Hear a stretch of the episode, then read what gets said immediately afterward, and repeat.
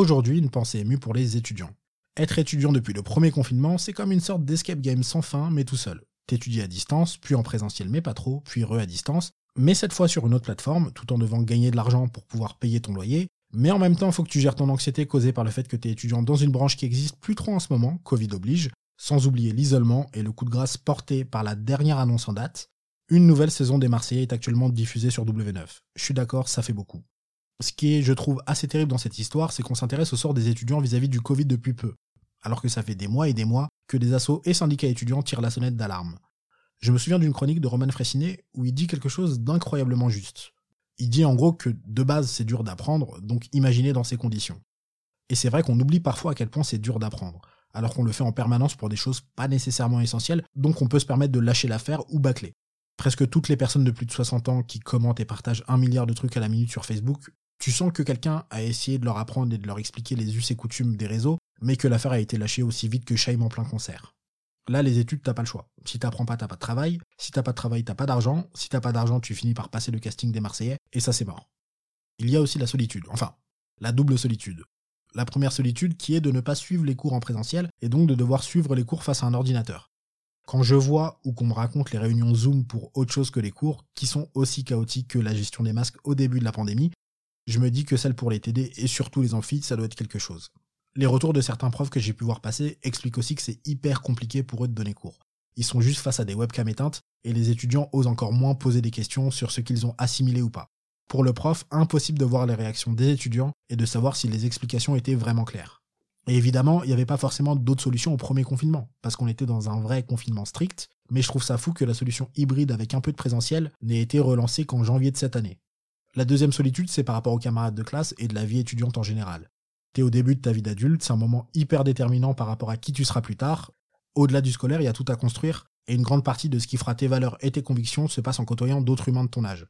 Il y a pas mal de jeunes depuis le début de cette crise qui militent entre guillemets pour le droit de faire la fête. Et on peut être d'accord ou non, mais dans le fait de sortir, voire de faire la fête, il y a un vrai besoin social et humain, surtout à ce moment de la vie. Si tu rencontres personne, ça devient vite compliqué de t'enrichir humainement. Il y a aussi les perspectives d'avenir qui sont ultra floues. On ne sait pas si l'humanité disparaîtra à cause du dérèglement climatique, d'une pandémie ou d'une guerre nucléaire. Et c'est très angoissant de ne pas savoir. Et c'est aussi angoissant de suivre des études quand on voit le chômage et la précarité exploser ces derniers temps dans un monde qui devient de plus en plus incertain. Si t'es étudiant en hôtellerie-restauration, bonne chance. Si t'es étudiant en psycho, bravo, tu es assis sur une future mine d'or. Et il faut parler de la précarité étudiante. Précarité étudiante qui explose, parce qu'il y a pas mal de jobs étudiants qui ont disparu, des parents qui peuvent moins voire plus soutenir leurs enfants pendant leurs études financièrement, et vu qu'il faut se nourrir en payant avec de l'argent et que l'argent, ça coûte cher, ça devient un peu compliqué.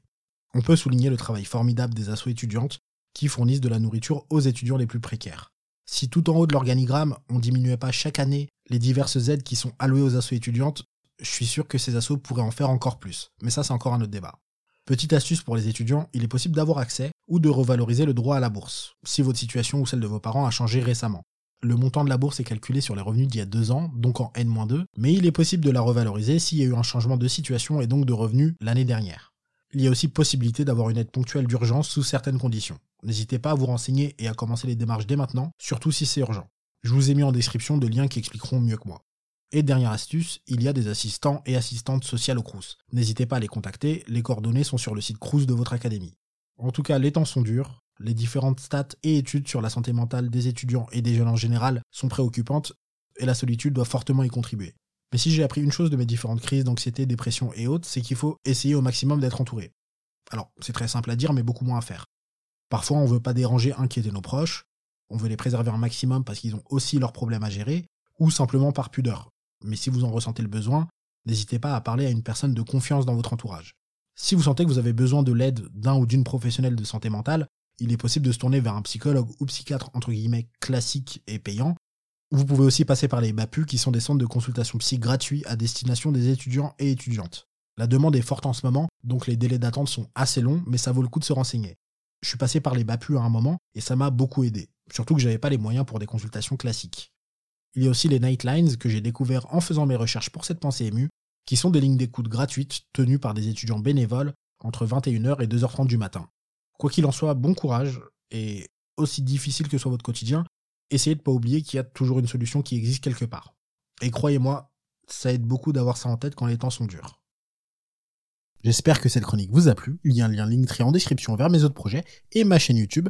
N'hésitez pas à aller jeter un coup d'œil.